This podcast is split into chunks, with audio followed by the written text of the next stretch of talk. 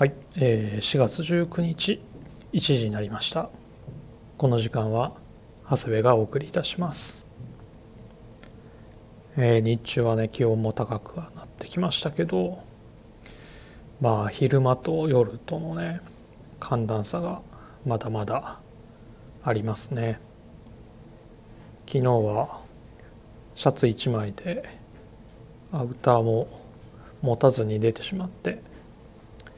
夜帰宅する時はねもう寒いくらいでしたね。今夜もねちょっとヒヤッとしております。まあ携帯できるパナミントをね忍ばせておかないとですねこういう時こそ。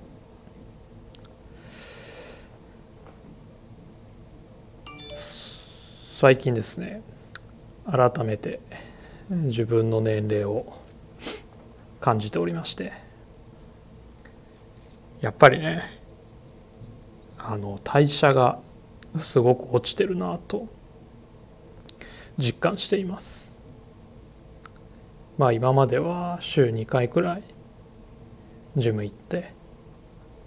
あの食事制限はねあの全くしないでもう食べたいものを食べたいだけまあ甘いものもねすごい食べてますしあのジャンクなものもね結構食べてたりとかあのしてたんですけど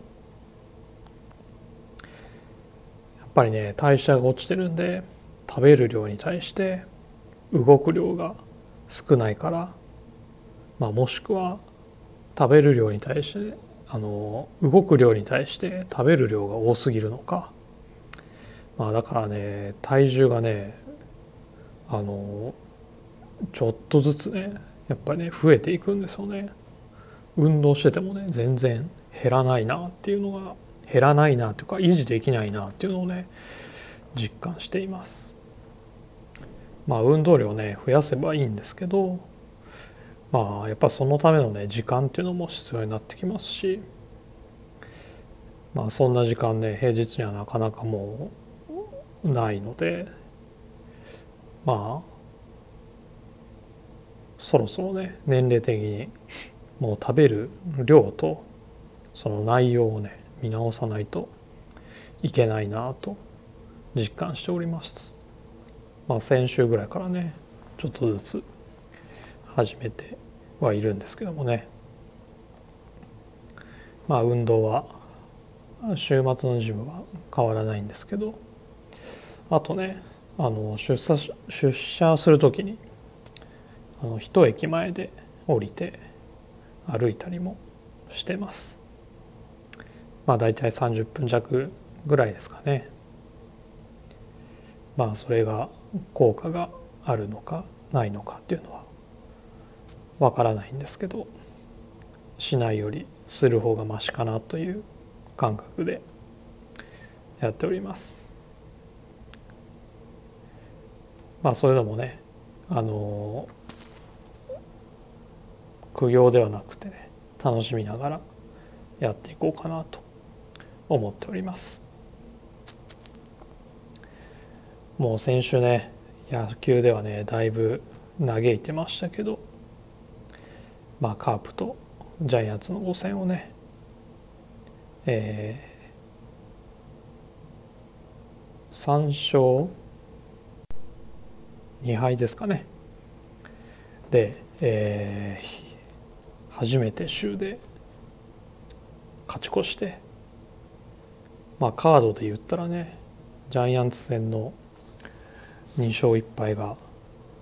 今シーズン初めてのあのカードでの勝ち越しっていうのでねちょっとずつ調子をね上げてきてますね。まあカープ初戦はねスキマプラスの2人が言ってた通りもう栗にね本当にやられたんですけどまあ2戦目はアルモンテとアキーノのホームランでね逆転勝ちしましてまあ1勝1敗で乗り切ってまあジャイアンツ戦はねもう2戦目高橋宏斗で落としたのはねもったいなかったんですけどまあ1戦目と3戦目はねえー、と1戦目が9点取って3戦目が7点ですかね。点取ってね勝ってたのでまあこのままね打つ方の調子を保ったままいってほしいなと思っております。去年ねあの膝の大怪我をしてもう5月からシーズンをまあ棒に振ったというかリハビリに当ててた石川昂弥がね戻ってきまして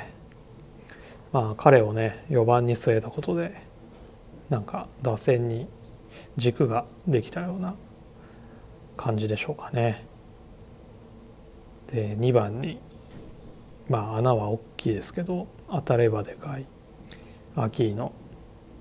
で3番が岡林。4番石川。5 ,5 番細川ってね打順がまあはまりそうな予感ですね。まあこのクリーンナップがね平均年齢が何歳って言った22歳って言ったかな？岡林と石川が21歳で細川が24歳ですかね。まあ若い人が活躍するというのはねすごくいいですね。細川はね現役ドラフトで横浜から来たんですけどまあ力はあって2軍ではねえっ、ー、とイースタンですかね。横浜なんでイースタンリーグではね結構打ってた。けども一軍に上がってきたらねあの全然中ず鳴かず飛ばずの感じで、まあ、昨年、まあ、現役ドラフトに、まあ、出されて中日に来たんですけど、まあ、昨日まででねあの4割超えで本当にね今頼りになる男ですよ。まあ、よく来てくれたなって感じですね。まあ本人も言ってましたけど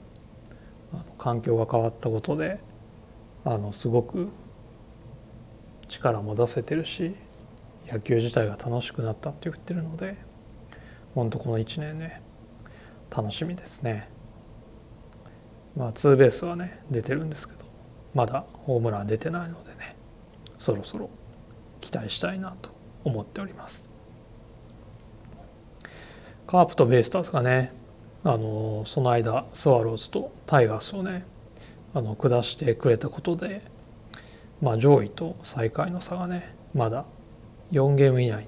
に収まってますので、まあ、この団子状態の中でねあの抜け出したいところですね。まあ、ドラゴンズはエースの大野が肘のね故障でまあ、クリーニング手術をして復帰がね8月と言われてますのでまあ結構ねピッチャーのやるくり大変な感じなんですけども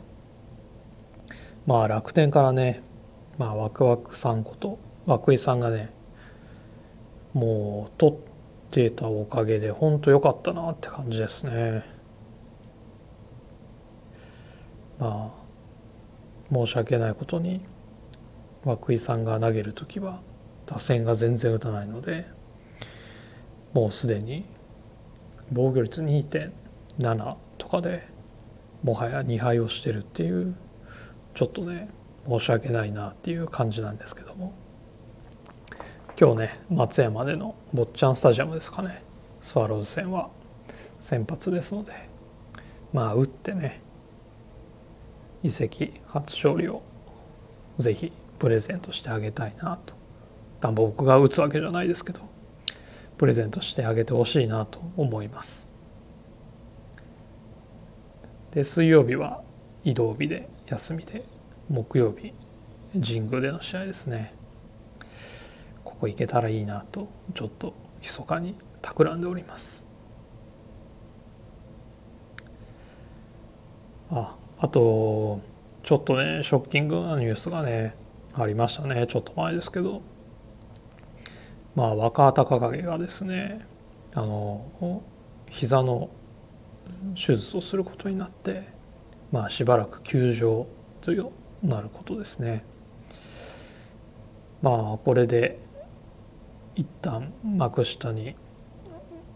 番付がね落ちるんでまあまだ若いですからね。しっかり直してまた三役大関目指してほしいなと思います。まあそう考えるとね無事これ名馬っていうのはね本当にそうだなと思います。どんな能力があっても怪我でね力が出せない。まあ試合に出られなかったらね本当どうしようもないですからね。まあドラゴンズも怪我人続出で2軍はねもう選手が不足気味ですけどまあそういう人がね出てきたっていうことは今まで控えに甘んじてた人たちにとってはまあいわゆるチャンスですからね。そこをどう誰が出し抜いていくのかっていうのもまた見どころの一つかなと思っております。さて、えー、そろそろ始めようと思います、えー、長谷部慎之介の「オールナイトビームスプラス」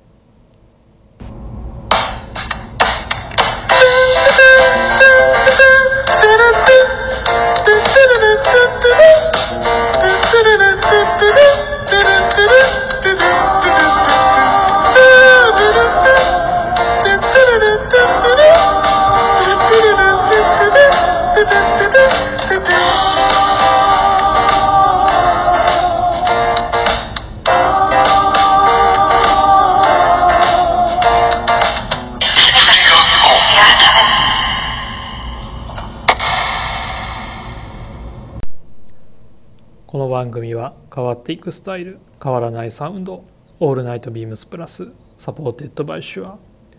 音声配信を気軽にもっと楽しくスタンド FM 以上各社のご協力で BEAMS+ のラジオ局プラジオがお送りいたします。改めましてよろしくお願いいたします。ではまずは、えー、今日はレターからご紹介いたします。長谷部さんこんばんは。先週はレターお送りできずごめんなさい。今週もこの時間になってしまいましたが大丈夫かな？大丈夫ですよ。間に合ってます、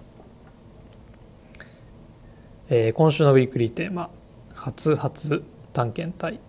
お笑いコンビ名からのオマージュ多いですね、えー、以前のテーマ「さらば冬の装い」も長谷部さんの予想通り映画ではなくお笑いコンビからのオマージュで確定ですね。さて本題に戻りチャレンジしていることしようとしていること。年齢とともにチャレンジ精神が薄れていくのは良くないと思いつつ日々チャレンジってしてないなと反省した次第です。気づきを与えてくださった素晴らしいテーマ。体調維持体型維持のために通っているジムも忙しさにかまかけてサボり気味。日々のルーティンとして通うことを目標に。まずは身近なことからチャレンジしていこうと思います。長谷部さんはすでにコラージュでチャレンジされてますもんね。素敵です。あ先日の杉浦さんとのツーショットのスタイリング。お二人とも素敵でした。それでは今週はこの辺で。また来週、えー、インディゴプラスさんレターありがとうございます、えー、レター間に合いましたよ。えっと僕が冒頭の話すことの原稿を書いた後に、えー、届いたレターを開きましたら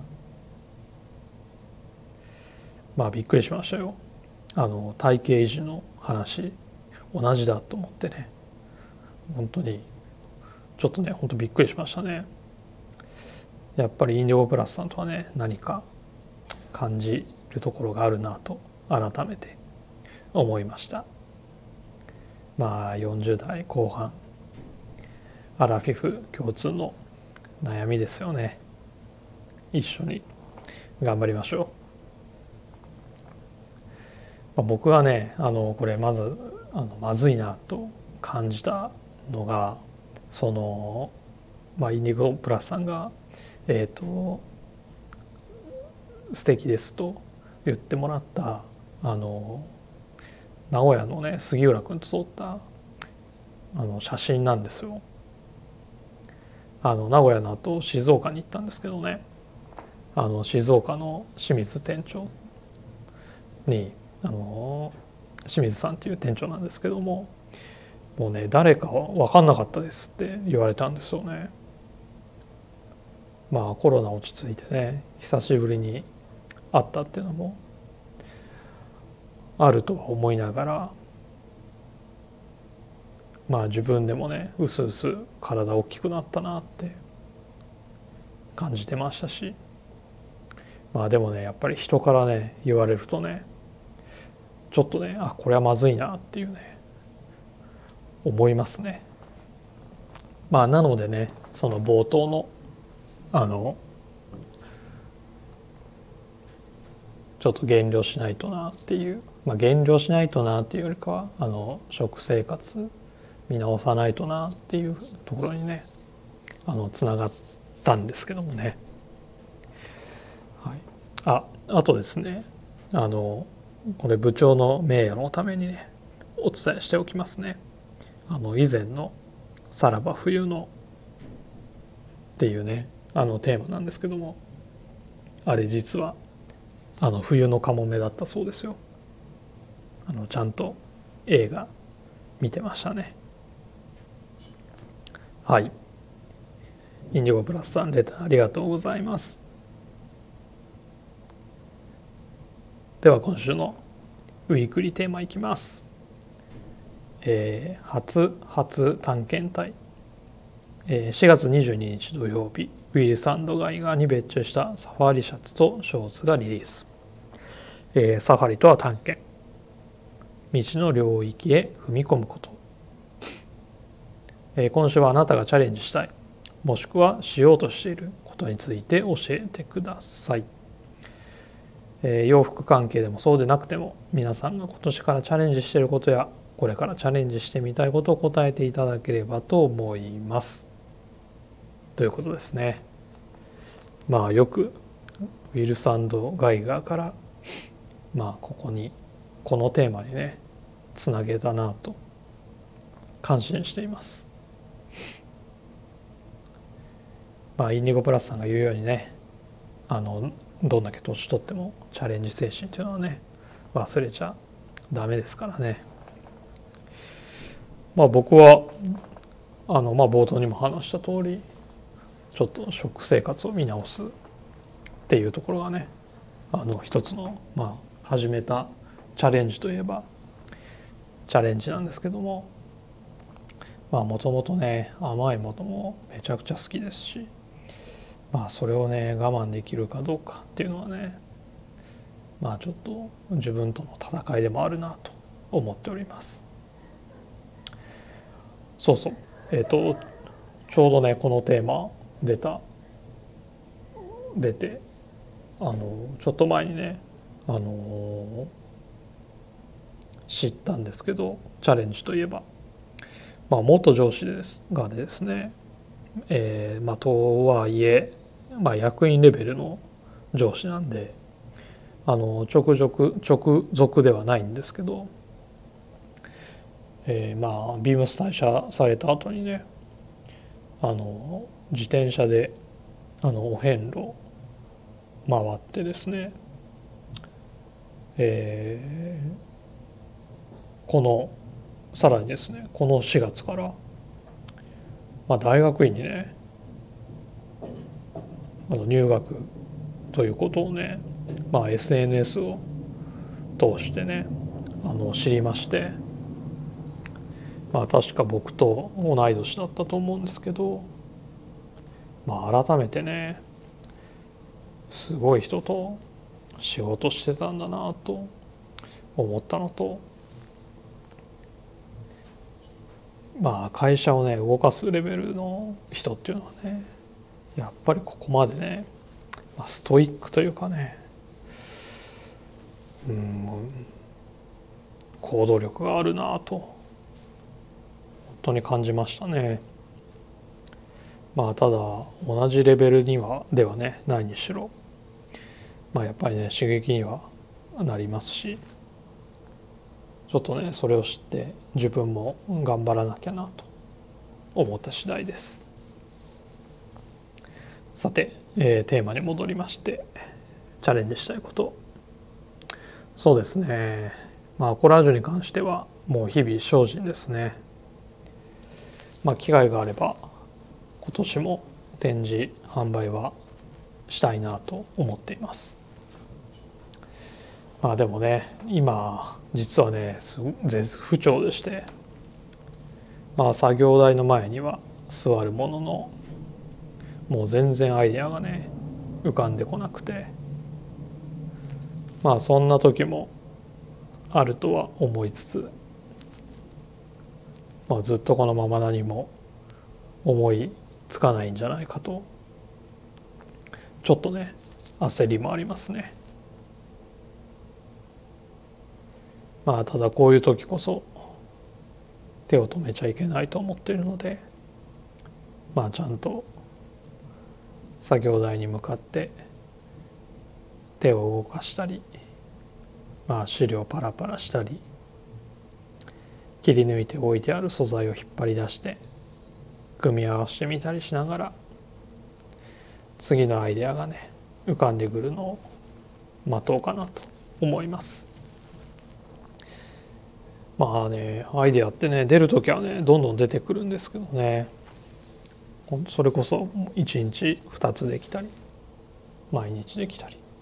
するんですけどまあ今はちょっと何も出てこない時期ですね。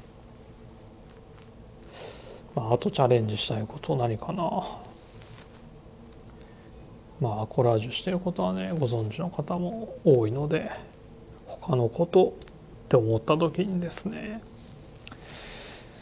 うん古物商許可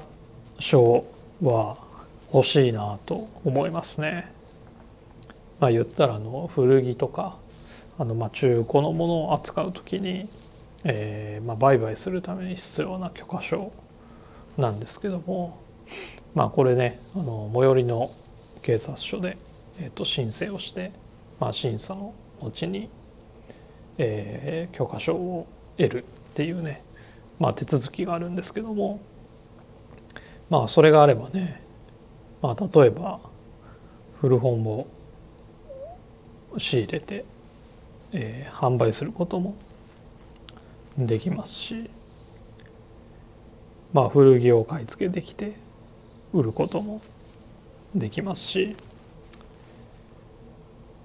まあそういった意味ではねあの古物商の許可証っていうのはね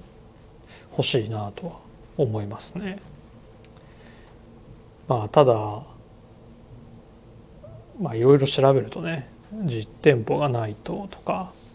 まあ、インターネットの場合は URL がないととか、まあ、ホームページですねがないととかあの自宅じゃ自宅だとねどうとかねあの集合住宅だったら許可が下りないんじゃないかとかねまあなんか調べれば調べるほどねもうなんか面倒くせえなと思っちゃって今に至っているっていうような感じですね。まあ資格と違いますからね。警察が許可しないといけないぐらいですから。まあ偽物のね売買とかされても困りますしね。信頼と、まあ、実在がないといけませんからね。まあそういった意味ではまあ審査はね厳しくはでも仕方ないんですけど。まあ古物商の許可証っていうのはねあのぼんやりと考えていますあ、えー、あとバンテリンドームに野球観戦行きたいですね僕ですね実はバンテリンドームまだ行ったことないんですよね。まあ、当然、えー、バンテリンドームができた時っていうのは名古屋にもいたんですけどその時はねもう野球もまあもちろん好きだったですしあの、まあ、見てはいましたけどあのやっぱりね遊んでる方が楽しいので、まあ、球場に遊び足を運ぶっていうことっていうのはねもうその当時は全然なくてだからドームができてもね一回も行かずにあの大阪に引っ越してきましたし、まあ、東京に転勤になってなのでね実はねまだ行ってないんですよね。なので一度行ってみたいなとは思います。まあデーゲームのね土日でしたらね朝一出てあの試合終わったらね、まあ、すぐ帰るとかならね行かせてもらえるのかな。まあようお願いしませんけど。まああとはね深夜バスで往復ならまあ安かったりするのかな。もうそれだったらねタイミングが合えば昼はね名古屋球場でウエスタンの試合見てまああとはね、えー、一軍の試合はナイターで見てっていうのもねありですよね。でまた深夜バスで帰ってくるっていうね。まあ土日は一軍のゲームもデーゲームなのかな。まあ行くかどうかは別としてちょっと一度調べてみようかなと思います。なんかねそういうのはバックパッカーやってきた時のことをね思い出しますね。まあチャレンジしたいというかしたいことですよね。